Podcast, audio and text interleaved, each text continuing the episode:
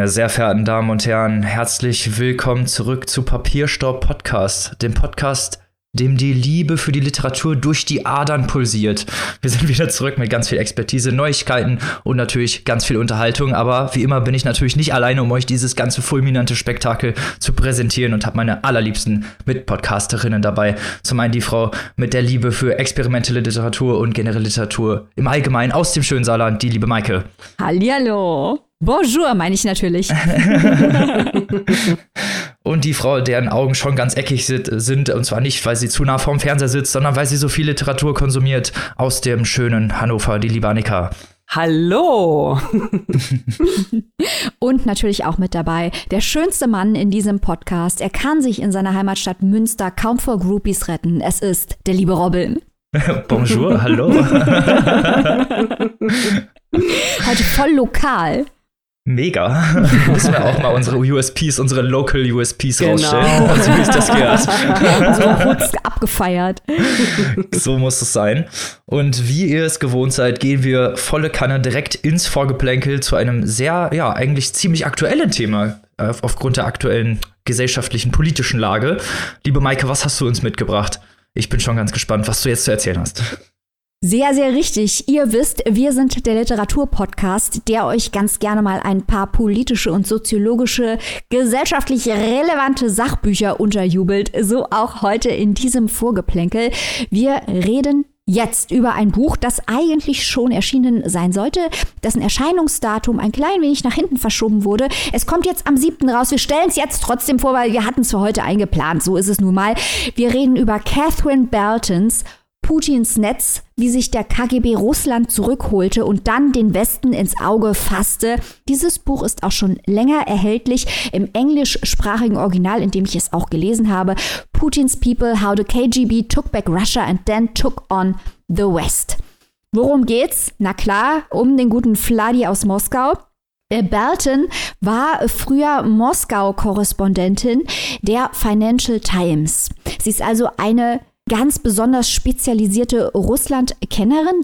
Catherine Burton, sie nimmt natürlich die westliche Sichtweise ein, so wie wir alle aus dem Westen auf Russland schauen. Aber das muss nicht unbedingt tätlich sein, man muss es sich nur vor Augen führen. Und äh, Catherine Belton hat sehr, sehr, sehr viel persönliche Erfahrung und Recherche in dieses Buch gesteckt. Das ist wirklich ein absoluter Wahnsinn, was sie da geleistet hat, um ein zusammenhängendes Bild des modernen Russlands zu zeichnen.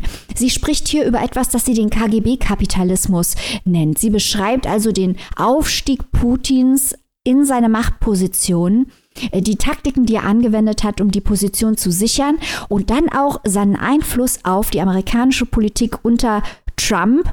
Und sie zeigt das alles nicht als Werk eines einzelnen Mannes. Klar, das ist eine komplexe Reihe politischer Verflechtungen, verschiedener Player und Ereignisse.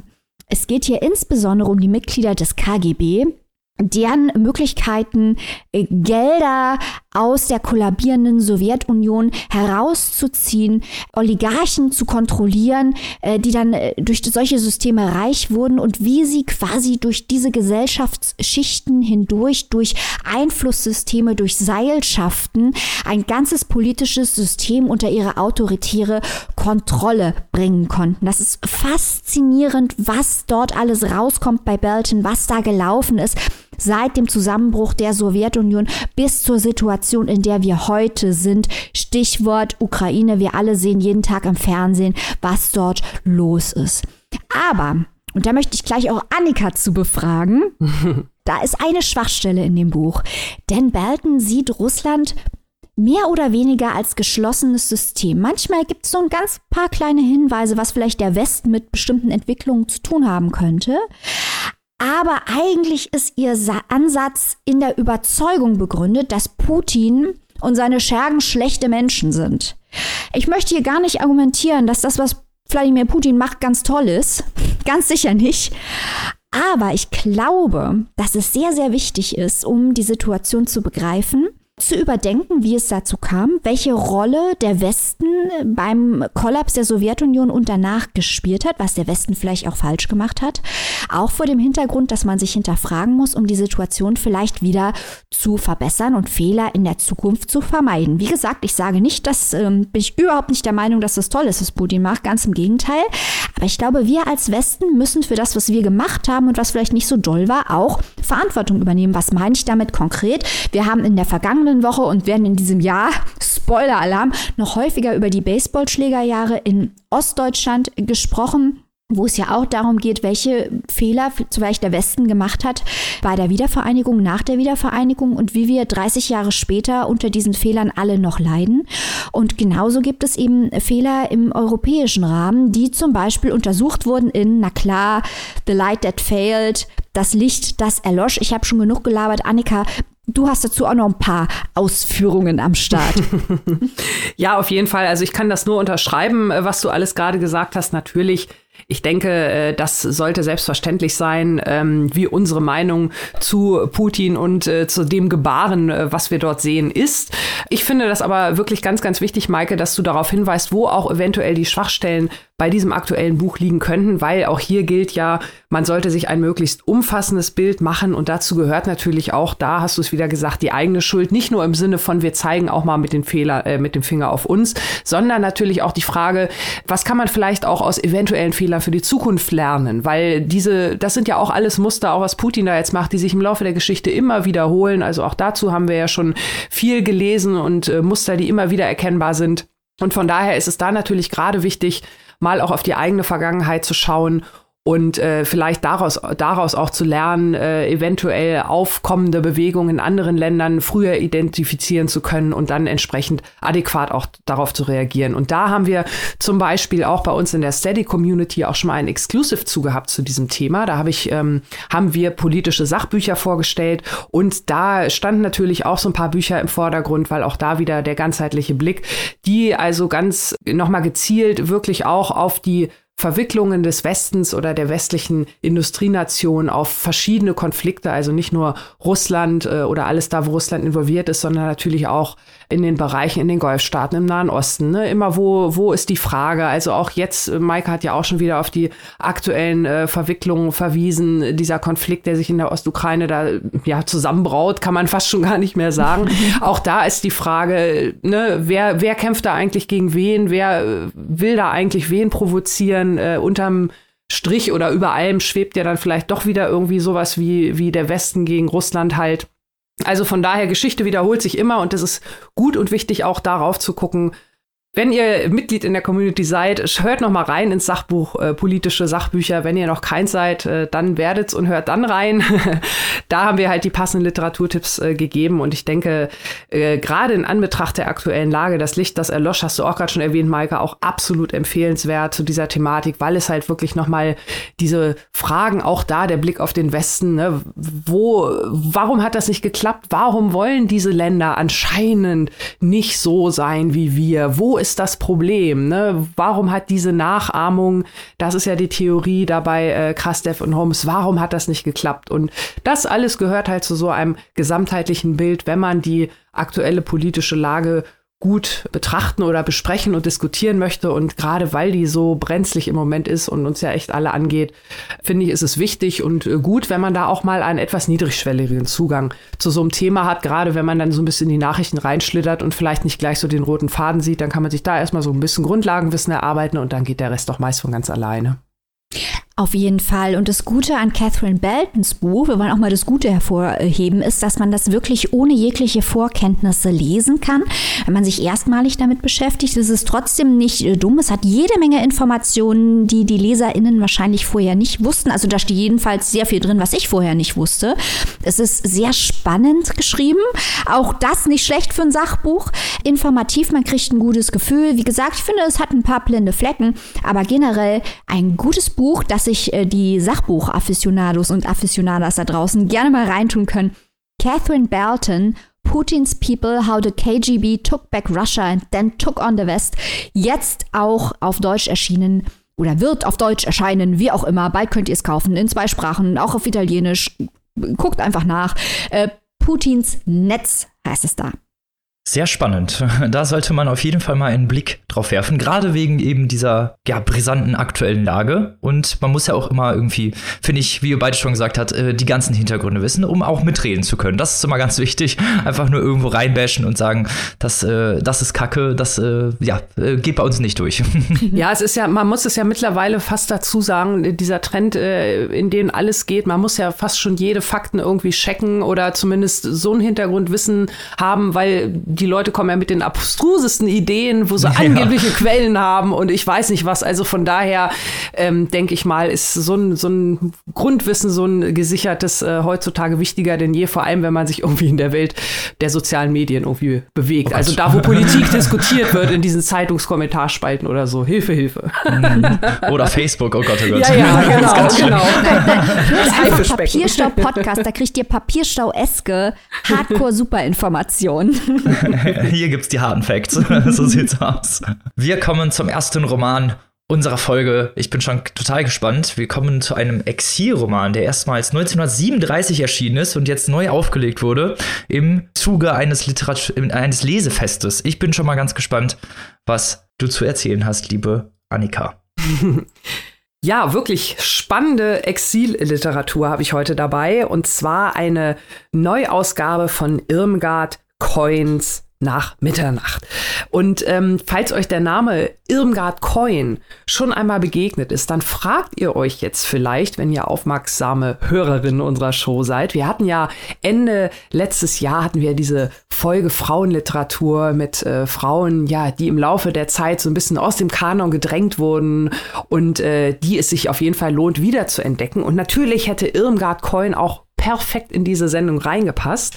Aber da hatte ich sie mir sozusagen schon für unser jetziges Programm hier rausgepickt und hatte deswegen das Vergnügen, noch eine andere Frau vorzustellen. Also deswegen jetzt hier Irmgard Coin ein etwas älteres Buch, aber trotzdem unfassbar aktuell und ich werde euch gleich erzählen, warum. Also Irmgard Coin Exilliteratur, Robin hat es gerade schon gesagt, äh, kurz zwei, drei Worte, weil es wirklich auch eine spannende Biografie ist, die auch ganz viel mit der Entstehungsgeschichte des Buchs zu tun hat. Irmgard Coin wurde 1905 in Berlin geboren, ist dann auch in Köln aufgewachsen und über Umwege im Jahr 1931 hat sie dann ihren ersten Roman veröffentlicht. Also ganz, ja, nach ein paar anderen Sachen hat sie dann mit der Schriftstellerei probiert, animiert und ermuntert von Alfred Dublin, der auch immer in der Zeit eine große Rolle gespielt hat. Und ihr erster Roman 1931, Gilgi, eine von uns, ging also gleich durch die Decke, gleich Bestseller Nummer eins und auch das nächste Buch war ein Erfolg, aber dann ging es relativ schnell bergab aufgrund der neuen politischen Strömung im Land. Äh, antideutsche Literatur wurde verboten verboten und Irmgard Coin verließ 1936 Deutschland und hat dann also in diesem Exil den vorliegenden Roman Nach Mitternacht geschrieben. Worum geht es hier in dem Buch? Also, in diesem Buch werden sehr, sehr verdichtet zwei Tage mitten in Nazi-Deutschland im Jahr 1936 beschrieben.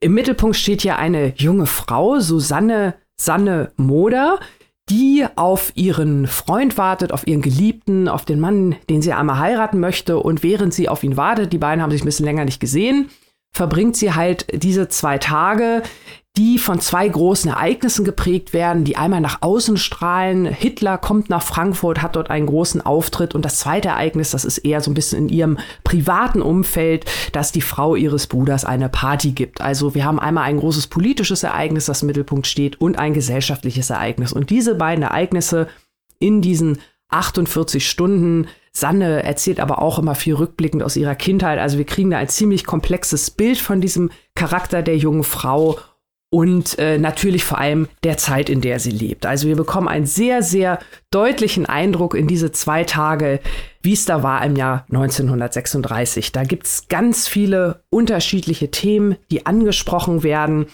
Und äh, was mich wirklich am allermeisten an diesem Roman fasziniert hat, ist wirklich dieses Zeitzeugnis sein. Also man muss sich das mal vorstellen. Dieser Roman wurde, wie gesagt, 1936 musste Irmgard Coin Deutschland verlassen, hat dann relativ schnell sich an die Arbeit von diesem Roman gemacht und ein Jahr später ist er schon erschienen, natürlich nicht in Deutschland, sondern in ihrem Exilverlag in den Niederlanden.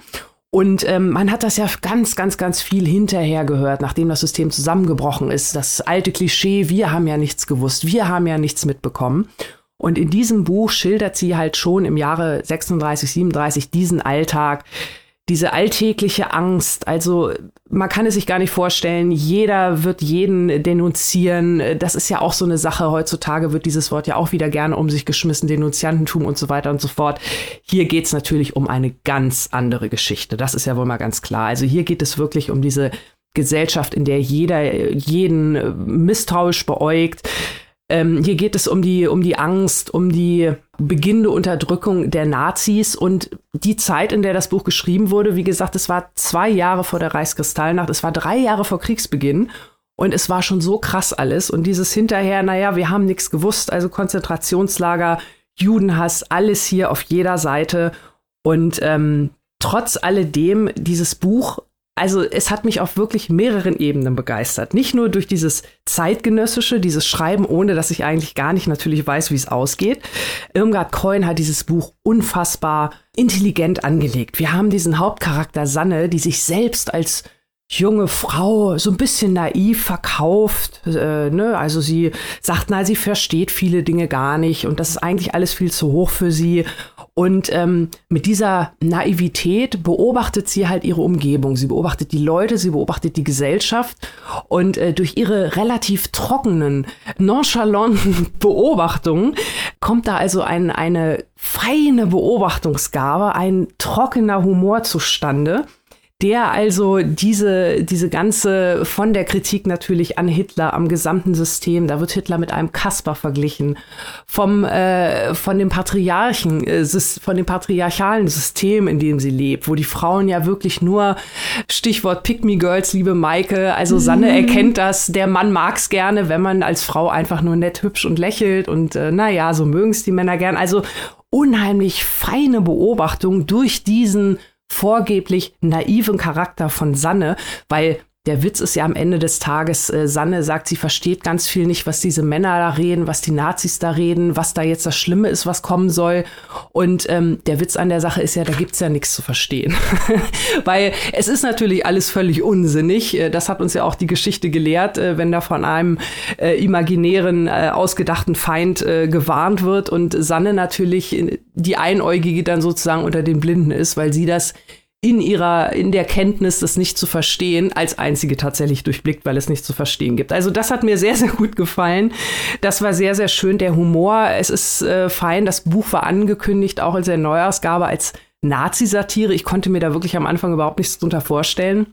Aber es ist wirklich zeitgenössische Satire auf den Nazi-Alltag. Und das wirklich sehr, sehr raffiniert gemacht. Viele kleine Anekdoten auf diesen knapp 200 Seiten. Also auch das hat Irmgard Coin. Da ist sie eine ganz tolle Erzählerin. Sie schafft es auf zwei oder drei Seiten eine kleine Seitengeschichte erzähl zu erzählen, die einen richtig packt und wo es auch da um Berufsverbote nicht nur für Juden geht, sondern auch natürlich für SchriftstellerInnen, die gegen das System angreifen, die als politische AgitatorInnen gebrandmarkt sind und jetzt halt nur noch natürlich das, was die Partei vorgibt, ähm, sagen müssen. Es geht um Menschen, die ihr ganzes Leben lang mehr oder weniger körperlich oder vor allem auch psychisch missbraucht werden. Also sie führt Charaktere sehr, sehr behutsam teilweise ein. Sie schweben da so ein bisschen am Rand. Dann geht das Spotlight an. Dann kommt dieser Charakter auch der Charakter des Franz zum Beispiel, auf den die Sanne die ganze Zeit wartet. Man lebt, erlebt ihn zunächst nur als halt dieses undefinierte Zielobjekt von Sannes Liebe oder Sehnsucht, wie auch immer. Und dann geht der Spotlight auf ihn und äh, wir verstehen erstmal, was auch dieser Mensch für eine tragische Geschichte hat. Und äh, also das hat Irmgard Coin ohne viel Mühe mich hat dieses Buch wirklich restlos begeistert. Also ich sag mal, wie es ist, weil es, wie gesagt, diese tollen Themen hat, diese tolle Charakterzeichnung unterm Strich, aber, und das ist das ganz, ganz Besondere, diese zeitliche Ebene, wann es geschrieben wurde und wie es veröffentlicht wurde. Also ich sag mal, heutzutage kann ja jeder über den Alltag in der Nazi-Zeit irgendwie schreiben, da recherchiert man viel und so, aber das ist ja quasi wie so eine Live-Reportage. Wow, da ziehe ich echt meinen Hut vor. Maike, was sagst du denn dazu? da kann ich dir nur recht geben, Annika. Ähm, es ist wirklich genau wie du sagst. Das Buch kommt 1937 raus. Man liest es eigentlich und eigentlich steht alles, was bis 1945 passiert, drin. Ja. ja. Also so viel zum ja. Thema. Die Leute wussten ja nicht, was die Nazis machen wollten. Steht alles drin.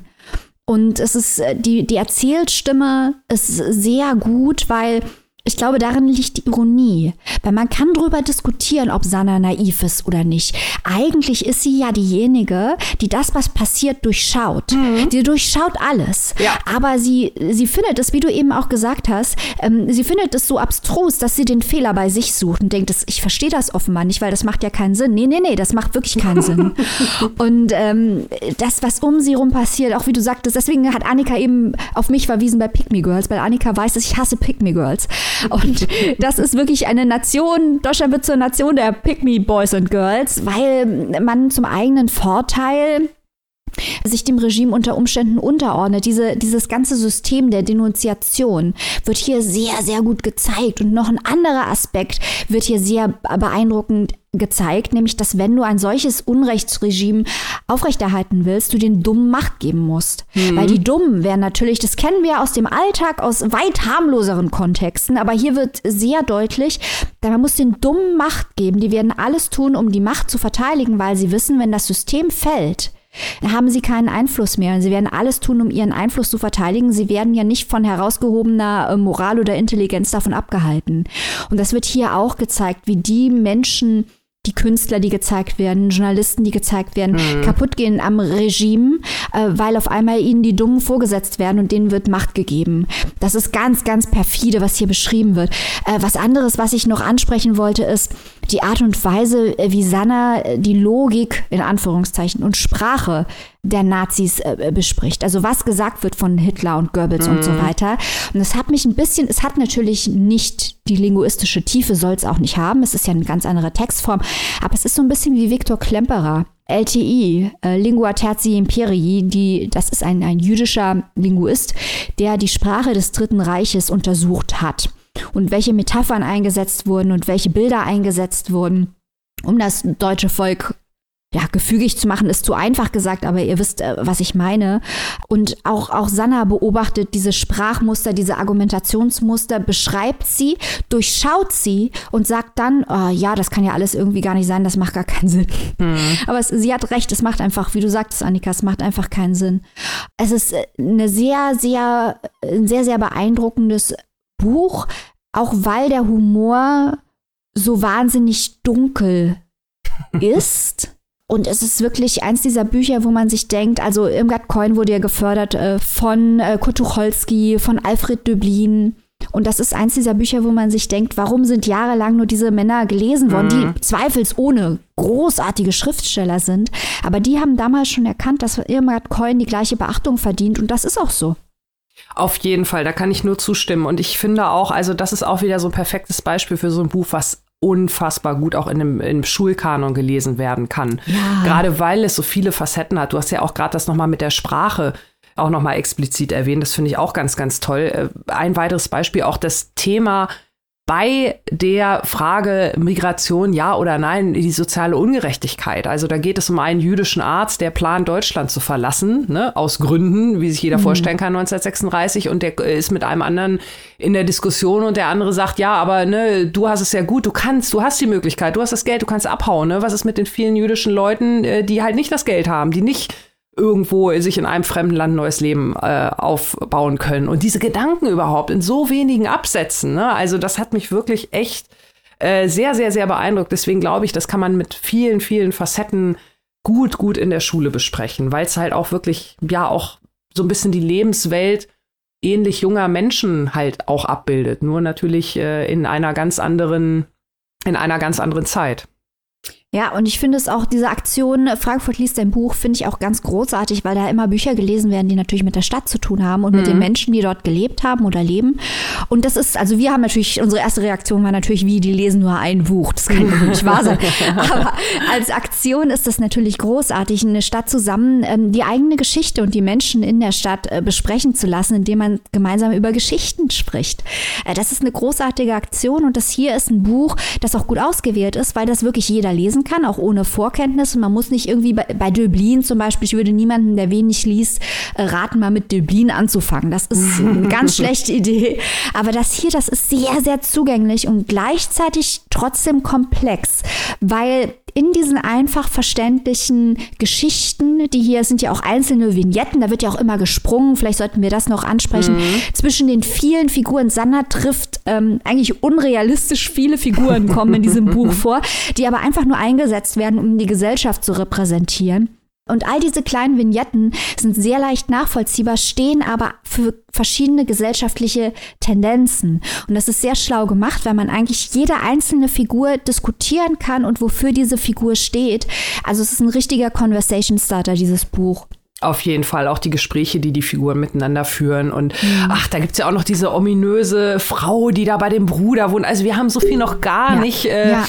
Es ist wirklich ein, ja, ein richtiges Sittengemälde, Gemälde, ein Panorama von dieser Zeit äh, in der Großstadt zur Nazi-Zeit. Und das wirklich, also das ist echt so ein kleiner Schatz, das Buch. Ich möchte zum, Absch ähm, zum Abschluss noch ganz kurz ein kleines Zitat vorlesen. Und zwar, weil oh. das ähm, zum einen so ein bisschen den Humor zeigt äh, und zum anderen auch an dieser Stelle nochmal so gut darlegt, wieso diese Erzählstimme auch so gut funktioniert mit ihrem naiven äh, Fragezeichen oder auch nicht. Ähm, also sie spricht hier, äh, sie ist äh, die Sanne auf einer Party und äh, ja, unterhält sich mit einem Mann, äh, der so ein bisschen Gockelgehabe zeigt und sie schildert die Szene wie folgt, äh, was er ihr erzählt. Seine Bildung ist nämlich ungeheuer. Er erzählte mir, dass er am Grabe eines Hölderlin einen Hölderlin gelesen habe. Aber das nicht nur einmal, sondern mehrmals. Das seien immer erhebende Minuten gewesen. All das sei ihm so heilig, dass er gar nicht davon spreche, es überhaupt nicht erwähne. Und dann sprach er davon. Also das, das zeigt so schön. Zum einen zeigt es die Gesellschaft, ne? Auch da hat sich viel, nicht so viel verändert. Diese Typen, die kennen wir, glaube ich, alle. Ähm, und zum anderen, äh, wie, wie sie das halt erzählt und dieser Humor, also das ist wirklich ja. sehr, sehr amüsant und gut beobachtet. Für mich kriegt ja auch jeder extra Punkte, der Hölderlin-Witze macht. Weil wenn man Hölderlin kennt, ist das noch lustiger.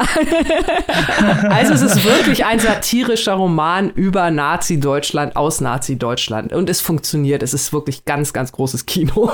Ja, ja. Und da sind auch, also neben diesen lustigen Passagen sind da auch viele Sätze in ernsten Gesprächen. Mhm. Äh, Gerade auch auf der Party eine besondere Szene. Ich will die nicht spoilern, aber Annika wird jetzt schon wissen, was ich meine. Das ein Gespräch mit einem ehemaligen Journalisten. Mhm. Ja, ja. Und der sagt dort Sätze wie in Stein gemeißelt. Ja, also der ja. sagt politisch-analytische Sätze, äh, die heute derartig treffend und fantastisch sind. Ich kann mir nicht vorstellen, wie genial die im Jahr 1937 gewesen sein müssen, äh, wo man nicht wusste, was die nächsten acht Jahre kommt.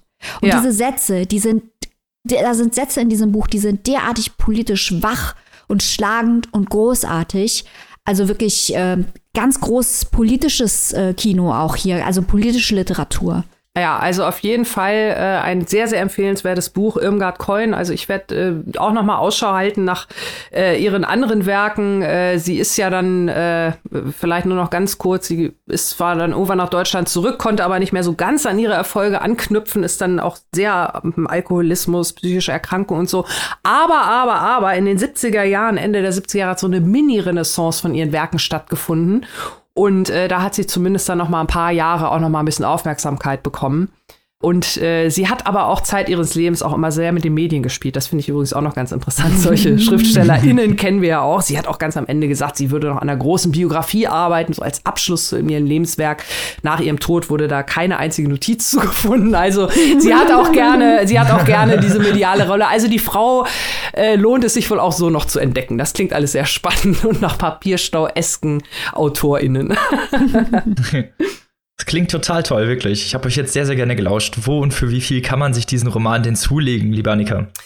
Ja, Irmgard Coin nach Mitternacht ist jetzt also erschienen in dieser Spezialausgabe anlässlich Frankfurt liest ein Buch im Klasen Verlag.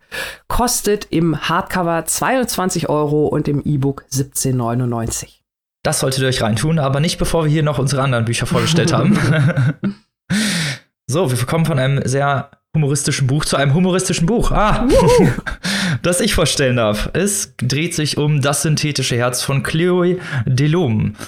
Chloé Delhomme ist 1973 in Versailles geboren und hat ihre Familie bei einem ja, extremen Drama verloren, ist dann bei Verwandten aufgewachsen, hat Literaturwissenschaft studiert und für den Roman, den vorliegenden Roman Das synthetische Herz 2020 den Prix Medici gewonnen. Ein sehr wichtiger französischer Literaturpreis. Und wir freuen uns natürlich ganz doll, diese Übersetzung jetzt heute vorstellen zu dürfen.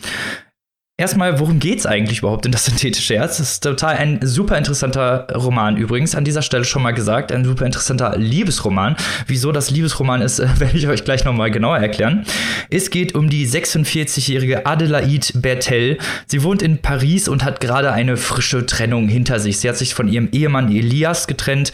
Sie waren sieben Jahre zusammen und lebt jetzt in einer kleinen Wohnung, musste sich auch ein bisschen von ihrem Lebensstil ein bisschen verabschieden, weil zusammen mit Elias hatte sie einen etwas gehobeneren Lebensstil, könnte man sagen. Jetzt muss sie in so einer kleinen Wohnung leben und von der anfänglichen Freiheit, von diesem öden Eheleben befreit, folgt doch sehr schnell Verzweiflung und ein wenig Desillusion, weil Adelaide möchte eigentlich nichts anderes als geliebt werden. Sie möchte eigentlich auch direkt wieder einen neuen Partner, gibt sich auch, begibt sich auch sofort auf die Suche, stürzt sich ins Dating im Frühherbst des Lebens, könnte man sagen sagen.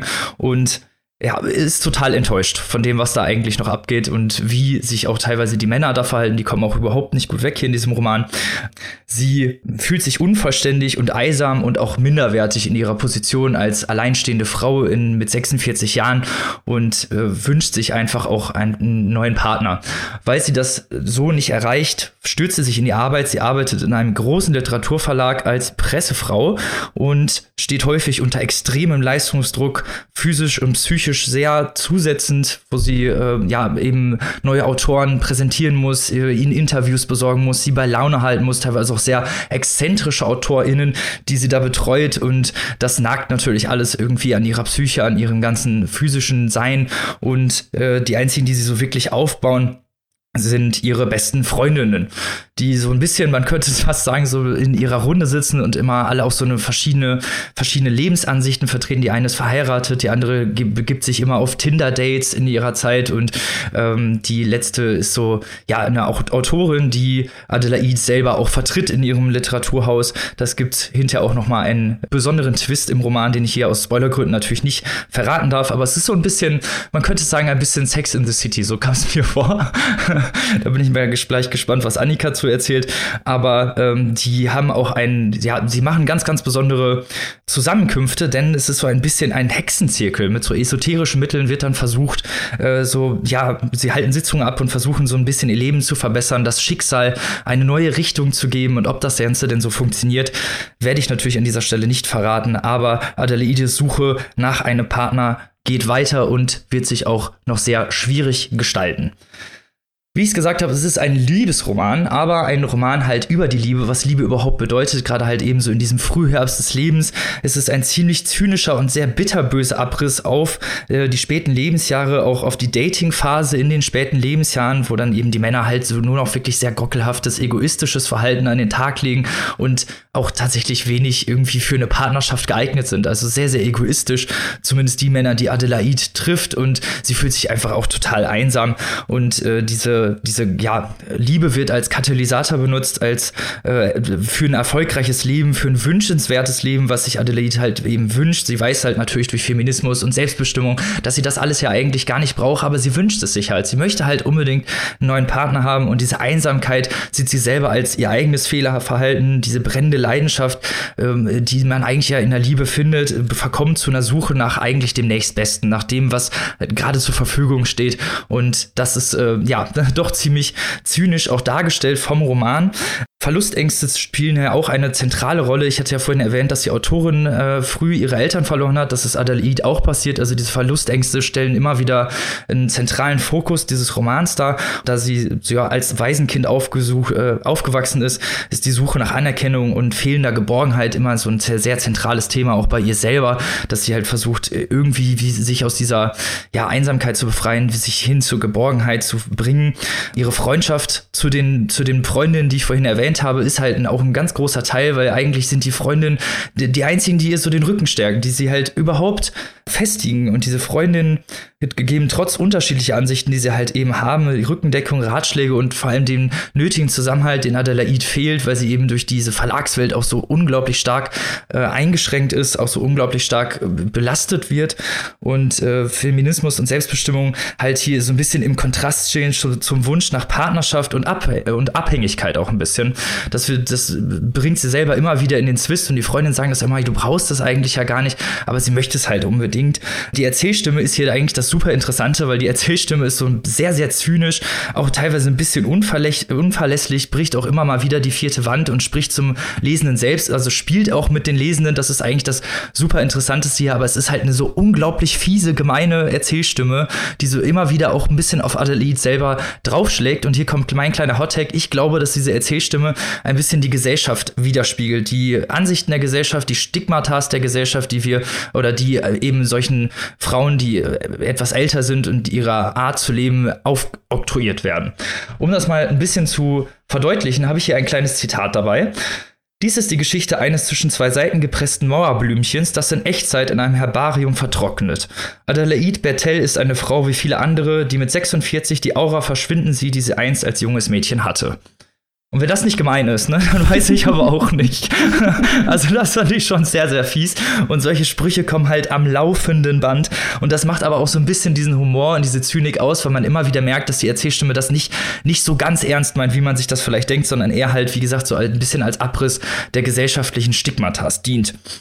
Äh, und dabei halt natürlich auch ja die älteren Frauen ihre Bedürfnisse äh, herabstuft, also ein bisschen sympathisch in der Unsympathie, wenn ihr wisst, was ich meine.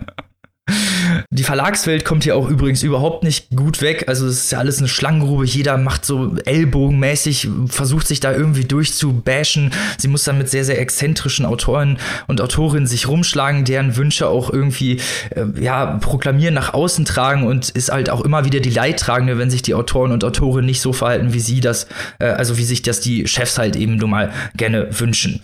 Ähm, Drogen spielen hier teilweise auch eine ziemlich große Rolle und äh, auch diese, ja, die Jagd nach den Literaturpreisen, die Jagd nach den, dem Prix Goncourt zum Beispiel, spielt hier eine sehr große Rolle und äh, steht auch immer mal wieder im Fokus. Also auch diese Verlagswelt wird hier sehr eindeutig geschildert, was äh, unglaublich interessant ist.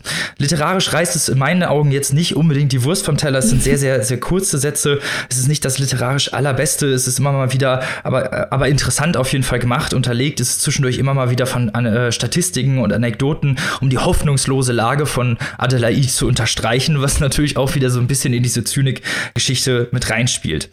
Also die Kapitelstruktur ist so ein bisschen auf große, ja, literarische und musikalische Eigenheiten aufgebaut und das finde ich auch wieder sehr interessant, was so ein bisschen auch wieder dieser leichte Metawitz ist, weil viele äh, Chansons sind auch wieder Liebeschansons, also da kommen wieder die kommen wieder die kleinen äh, das kleine Zwinkern raus, was hier Chloe äh, Delhomme immer wieder mit einbringt. Und deswegen fand ich es auch so unglaublich interessant zu lesen, weil sich diese ganze Stimme und diese ganze Atmosphäre, die so im, im Einklang oder eigentlich auch häufig im Kontrast zueinander steht, so gut in diesem Roman festigt, dass man, finde ich, ein sehr, sehr gutes Bild davon bekommt und gleichzeitig auch diese Erzählstimme einfach total äh, einen einnimmt. Ich bin ja gespannt, was hast du denn davon so gehalten, lieber Annika? Jetzt habe ich ja schon ganz viel erzählt. Ja, also ich habe dir erstmal ganz, ganz interessiert äh, gelauscht, deinen Ausführungen und ähm, vor allem auch deinem Blickwinkel äh, auf diese Frau in ihren späten Lebensjahren oder im Frühherbst. Ähm, ja, Adelaide ist mein Alter. Robin schon Direkt ins Fettnäpfchen. Ja, also, äh, also Frühherbst, da habe ich gerade schon gezuckt, lieber Robin.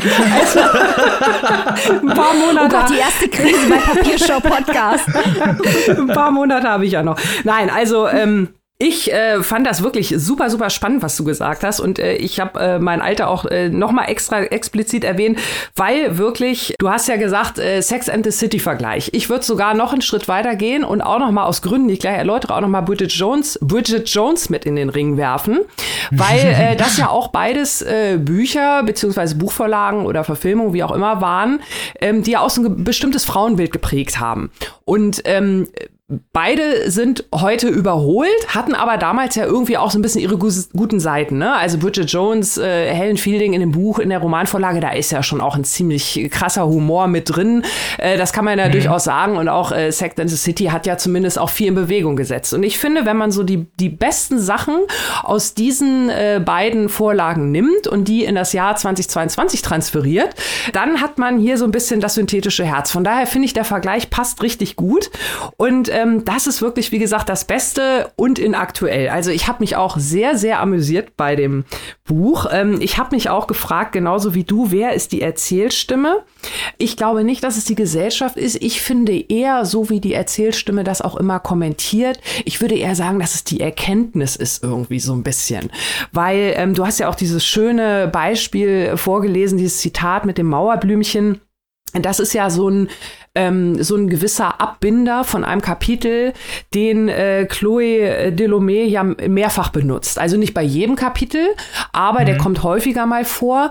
Je mehr Adelaide ja in diese Single-Rolle reinrutscht. Sie denkt ja am Anfang, na ja, mhm. ne, weil sie halt immer irgendwie im Laufe ihres Lebens einen Partner hatte und das Alleinsein eigentlich gar nicht kennt. Sie geht eigentlich davon aus, dass das relativ schnell wieder so und dann muss sie sich aber halt mit diesem Alleinsein auseinandersetzen und da kommen ihr halt viele, viele Erkenntnisse Erkenntnisse, ne? Oh, ich werde gar nicht mehr so sehr wahrgenommen als Frau in diesem Alter. Mhm. Die Männer, die gucken mich gar nicht an, weil ich zu alt bin, weil ich unsichtbar bin. Die gucken eher auf Jüngere, weil und so. Und sie kriegt ja immer mehr Erkenntnisse. Und äh, natürlich sind manche dieser Erkenntnisse schmerzhaft, wie das Mauerblümchen. Aber ähm, ich finde, äh, oder so hatte ich zumindest, und so habe ich mir auch diesen teilweise wirklich sehr, sehr trockenen und richtig geilen Humor da erklärt. Das ist halt diese Erkenntnis, ne? Die hat das dann aber auch alles schon gesehen mhm. und denkt sich, ja, hm, ist halt halt so, ne? Müssen wir jetzt irgendwie durch.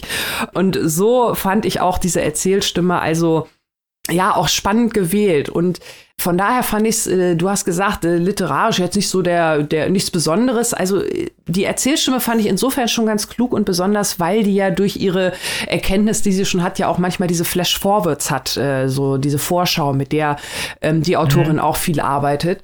Und äh, das fand ich halt auch immer interessant. Und da würde ich sagen, ähm, das sind ja dann teilweise die Sachen auch in Richtung Erwartung der Gesellschaft. Und die Erwartung der Gesellschaft ist ja auch so ein bisschen das zentrale Thema hier. Das hast du ja auch gerade mhm. schon gesagt auch die Frage Familie. Was ist denn eigentlich Familie? Im, äh, ist es die Familie, die die Gesellschaft sagt? Ne? Also diese normative Standardfamilie, Mutter, Vater, zwei Kinder, Hund oder so? Oder ist Familie vielleicht was ganz anderes, mal ganz fern abgesehen von, von Liebesbeziehungen, egal welcher Art, ist Familie vielleicht, sind das einfach die Menschen, die mir auf nicht romantische Art und Weise, sprich meine Freundin, nahestehen. Und das, das ist ja irgendwie so das zentrale Thema. Und das finde ich, ähm, das ist hier wirklich nochmal auch sehr raffiniert und, und frisch und vor allem so herrlich kitschfrei dargestellt. Also wenn man jetzt mhm. die Beispiele, die wir auch genannt haben, auch Sex in the City und so, also das ist hier wirklich erfrischend kitschfrei und ähm, auch richtig schön mit, mit einem Blick, wie du es auch schon gesagt hast, auf patriarchale Strukturen, auf die Gesellschaft und das Ganze, alles, was in dieser Verlagsszene gespielt hat, ist wirklich pures Gold. Also natürlich, wenn man, wenn man sich viel mit Literaturkritik beschäftigt, aber auch so, ne? Jeder Mensch, der gerne liest und man, ihr verfolgt das ja auch, wenn ihr uns hier hört, außerdem mit Preislisten und so. Wie geht das da hinter den Kulissen ab, ne? Da ist eine Autorin, die hat irgendwie immer nur so wirklich liebe Schnulzen geschrieben und die will jetzt auf einmal unbedingt einen Buchpreis gewinnen und der Verlag muss halt irgendwas tun, weil die verkauft halt richtig dick, ne? Also solche Fragen, es ist unheimlich auch da, ohne dass es Slapstick ist. Man kann es sich wirklich alles so vorstellen, weil auch da wieder diese, diese Männer, die da sitzen in den Strukturen und die alles besser wissen, die gibt es ja irgendwie in jeder Branche. Auch da ist wieder das Thema, über das wir so oft gesprochen haben. Und hier ist es halt auch mit diesem besonders französischen schönen Augenzwinkern dargestellt. Und ähm, ich habe mich wirklich sehr, sehr gut unterhalten gefühlt bei dem Buch. Und vor allem damit möchte ich enden. Ähm, es hat mich nicht nur zum Lachen gebracht, wirklich mehrfach laut, sondern und auch da hat es wieder die richtige Mischung gefunden. Es hat mich auch so eine Träne verdrücken lassen, weil es äh, wirklich schön melancholisch ist, auch da wieder ohne in die Kitschfalle zu trappen. Also das hat mir, war eine sehr schöne Lektüre. Da kann ich dir nur voll zustimmen. Also es hat wirklich sehr, sehr viel Spaß das, äh, gemacht, das zu lesen. Und du hast ja gerade noch mal den Familienaspekt mhm. erwähnt. Das fand ich sehr interessant, weil ähm, ich würde da noch mal weitergehen und sagen, äh, der Liebesaspekt, der, ist, der, der, steht ja auch ganz klar im Vordergrund. Was, was bedeutet Liebe eigentlich? Mhm. Und ich habe ja vorhin schon gesagt, die Freundinnen, ne, die sind ja eigentlich der Rückhalt. Ja. Ne? Sie braucht ja eigentlich gar nicht die Männer, ja. so in dem Sinne. So. Und die, die Männer, die sie kennenlernen, ne, sind wir mal ganz ehrlich, das sind die übelsten Arschlöcher. so, ich meine, da gibt's, da gibt's wirklich einen, der irgendwann sagt, ja, ich liebe dich, aber ich begehre dich nicht. Ich meine, wie frech kann man eigentlich sein?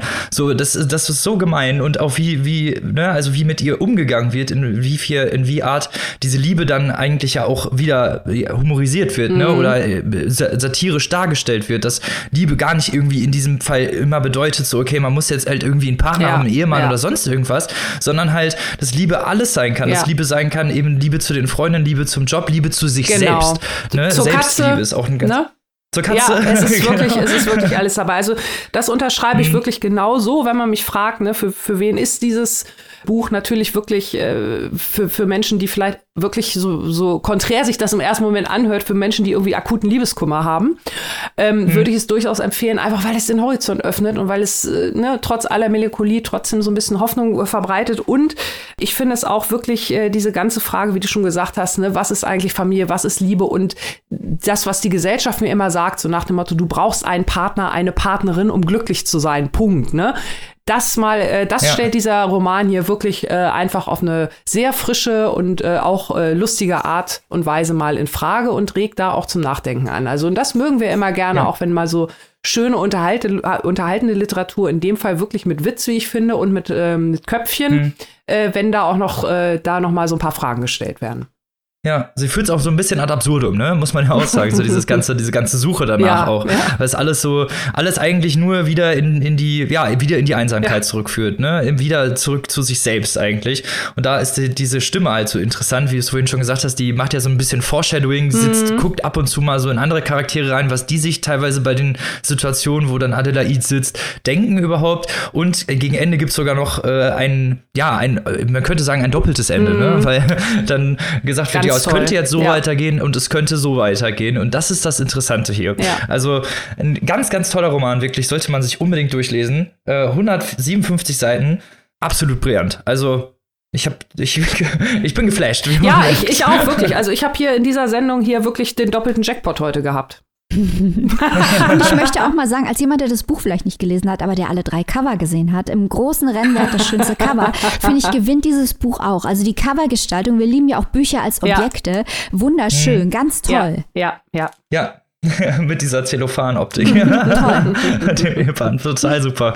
Und passt auch super. Ich finde, der Titel ist auch unglaublich gut übersetzt mit diesem synthetischen Herz. Das spielt auch nochmal eine größere Rolle im Roman. Ja wird auch noch mal ein bisschen mehr äh, gesagt. Es gibt eine Stelle, äh, um noch mal ein kleines Zitat reinzubringen. Adelaids Herz ist alt geworden. Es akzeptiert die Wirklichkeit, es kann sich schützen, es will nicht mehr bluten, dann lieber leer bleiben. Adelaids Herz wäre gerne einbalsamiert. Und äh, wenn ihr euch diesen Spaß reintun wollt, kann ich euch das nur nur empfehlen, also von ganzem Herzen. übersetzt, von, übersetzt von Claudia Steinitz, wie, wie gesagt, brillant auch übersetzt. Äh, erhältlich im Liebeskind Verlag für 20 Euronen in der Hardcover-Variante und 14,99 Euro in der E-Book-Variation. Und damit kommen wir schon zum letzten Roman dieser Folge, aber sicher not leasten. Maike, hau raus. Ich bin total gespannt, mit dir gleich noch zu diskutieren. oh ja, wir kommen nun zum schon letzten Buch für diese Folge. Das hat es dann aber auch noch mal in sich. Wir sprechen über Der Erinnerungsfälscher von Abbas Kider. Ich werde, bevor wir über das Buch sprechen, ein bisschen über den Autor sprechen. Ihr ahnt es schon, warum das für den Inhalt des Buches relevant sein konnte. Wir kommen einfach nicht weg vom Thema Autofiktion. Also, wer ist Abbas Kider für die Leute, die ihn noch nicht kennen? Und das sind bestimmt nicht so viele, weil er hat ja schon einiges veröffentlicht. Sehr bekannte Bücher, sehr erfolgreiche Bücher, zum Beispiel Ohrfeige oder Die Orangen des Präsidenten. Das hat man vielleicht schon mal gesehen oder gehört. Der Autor wurde in Bagdad geboren, ist ein in Deutschland lebender deutsch-irakischer Schriftsteller, der ähm, seit seinem 19. Lebensjahr äh, immer wieder verhaftet wurde wegen politischer Aktivitäten gegen das Regime von Saddam Husseins. Er wurde auf der Flucht insgesamt elfmal verhaftet, so sagt es zumindest das Internet. Er war in einem irakischen Foltergefängnis. Er ist dann geflohen, er hielt sich da in verschiedenen Ländern auf, zum Beispiel auch in Jordanien, werden wir nachher auch in dem Buch nochmal hören, stellte dann in Deutschland einen Asylantrag, war in einem Studienkolleg, hat dann hier studiert und ist jetzt ein erfolgreicher Autor. In Der Erinnerungsfälscher geht es, ihr werdet es nicht glauben, um einen Mann, äh, der Said al-Wahid heißt, ein Flüchtling aus Bagdad, der in Deutschland lebt und dessen Geschichte nicht unähnlich ist äh, der von Abbas Kider. Ähm, wir treffen seit einen Schriftsteller, ähm, als er von einem Vortrag, den er gegeben hat, zurückreist in seine Heimatstadt äh, Berlin zu seiner Familie. Und auf einmal bekommt er einen Anruf aus dem Irak und er wird informiert, dass seine Mutter dort im Sterben liegt. Also versucht er so schnell wie möglich in sein Geburtsland zu kommen. Ich sage hier bewusst nicht Heimatland, denn was die Heimat ist, das ist eine große Frage in diesem Roman. Ist es noch äh, Bagdad nach all den Jahren, die er weg war? Ist es jetzt Deutschland trotz all der Hindernisse, denen er dort begegnet? Deswegen Geburtsland, das war bewusst gewählt. Während dieser Reise in äh, den Irak wird er immer wieder von Erinnerungen heimgesucht. Und die Natur der menschlichen Erinnerung, die ist ein großes Thema im Buch und beeinflusst auch, auch hier geht es wieder ganz wichtig um die Erzählstimme. Wir reden heute bei allen drei Büchern viel über die Art und Weise, wie es erzählt ist und die Erzählstimme. Und hier ist ein ganz zentrales Moment die Frage, wie menschliche Erinnerung funktioniert, insbesondere menschliche Erinnerungen, wie bei diesem Flüchtling, die gebrochen äh, sind durch Traumata, die er erlebt hat in der Familie, äh, durch den Krieg, durch die Folter. Da heißt es dann im Buch, seine Erinnerungen sind unvollendete Ereignisse, unpräzise Skizzen eines Ortes, verborgene Gestalten und verschleierte Gesichter. Alles Teile eines großen Puzzles, das es zusammenzusetzen gilt, wenn man sich erinnern will. Viele dieser Teile existieren längst nicht mehr. Sie sind durch ein Loch im Gedächtnis verloren gegangen, unauffindbar. Und jetzt kommt's. Seid muss sich die Zusammenhänge also ausdenken. Dann muss man natürlich die Frage stellen, ist er ein Lügner? Fälscht er seine Erinnerung? Oder funktioniert das menschliche Gedächtnis nicht allgemein so, dass wir Zusammenhänge herstellen, um unser Leben als zusammenhängende Geschichte zu begreifen? Denn nur so können wir unserem Leben einen Sinn geben? Das sind tiefe philosophische Fragen, die hier ganz besonders natürlich eine Rolle spielen, weil es sich um einen Kriegsflüchtling handelt, die aber eigentlich auch für die Leserinnen relevant sind. Wie erzähle ich mir mein eigenes Leben? Wie gehe ich mit Erinnerungen um, mit den Erinnerungslücken? Wie füge ich sie ein in die große Geschichte meines Lebens?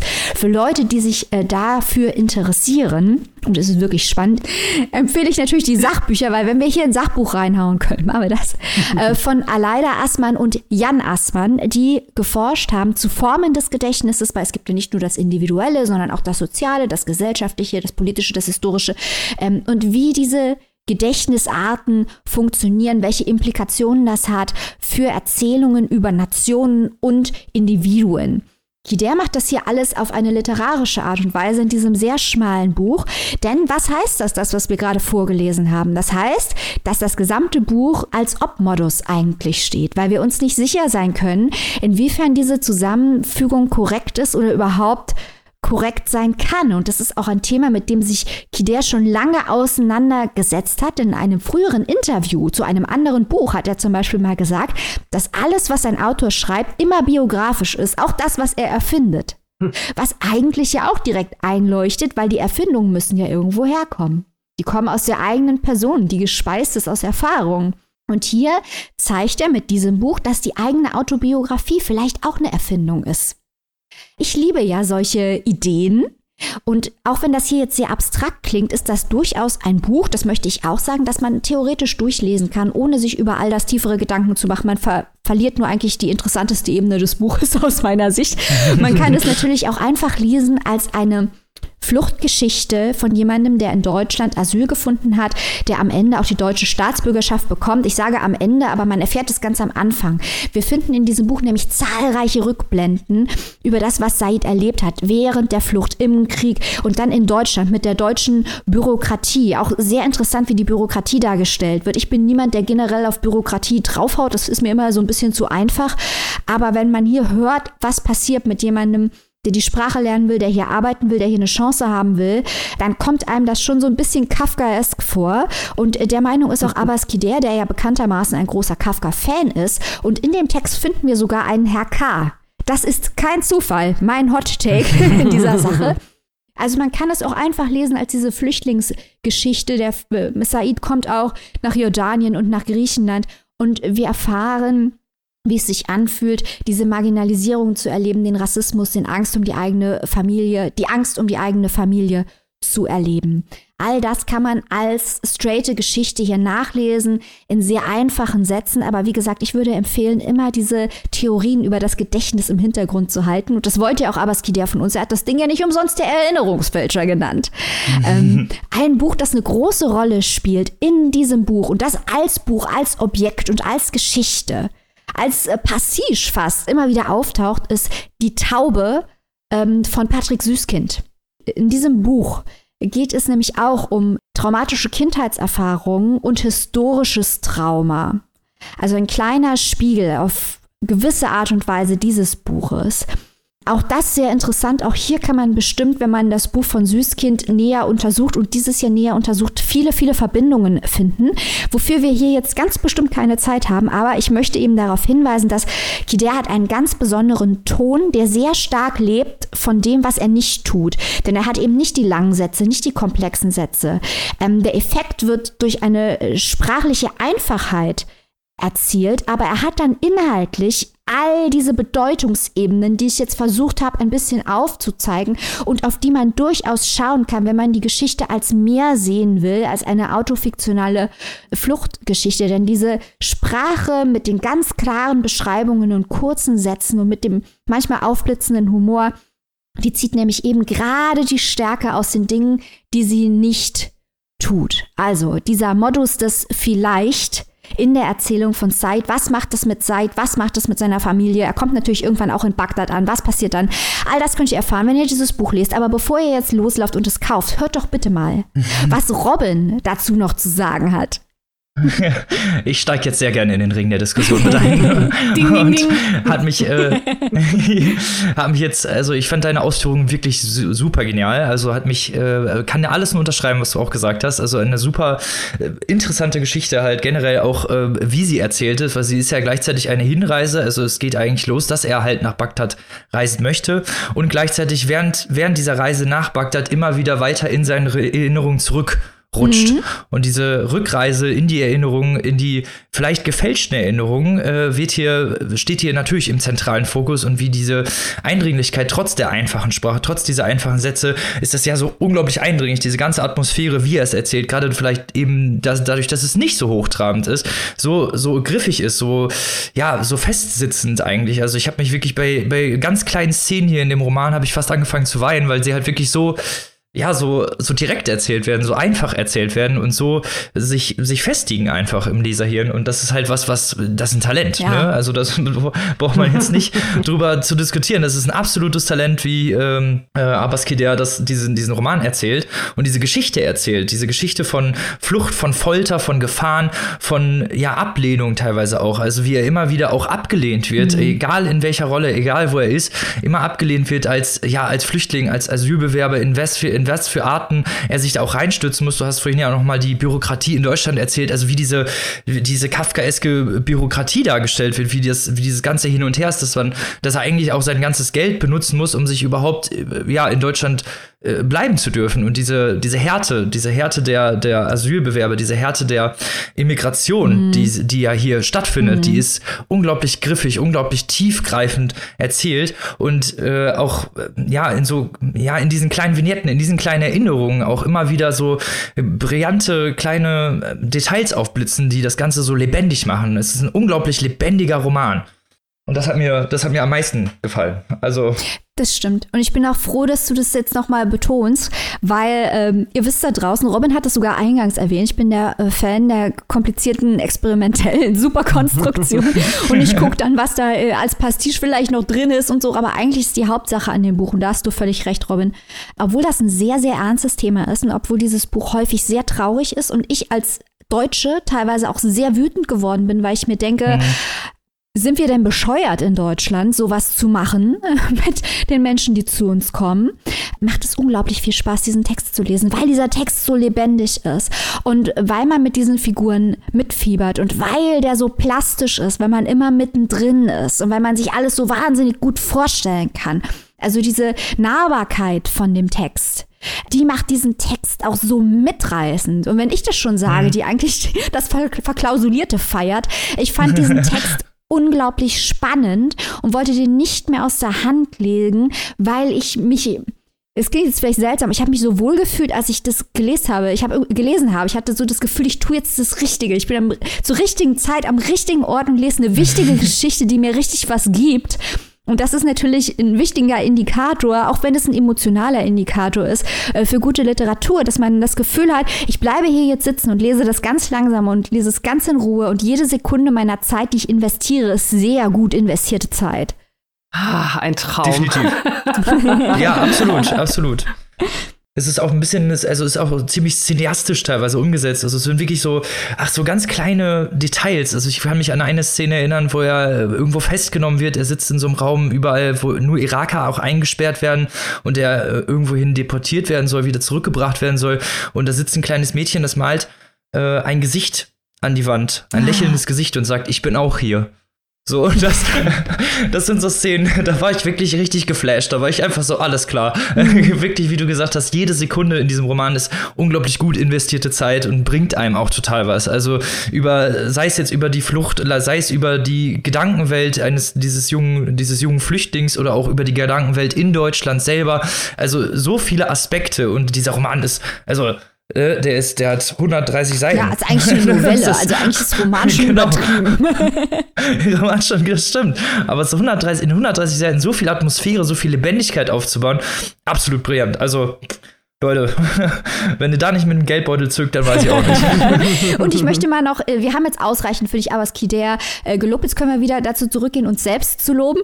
Ähm, wir haben jetzt in drei Folgen hintereinander potenzielle Beiträge zum Deutschen Buchpreis 2022 vorgestellt.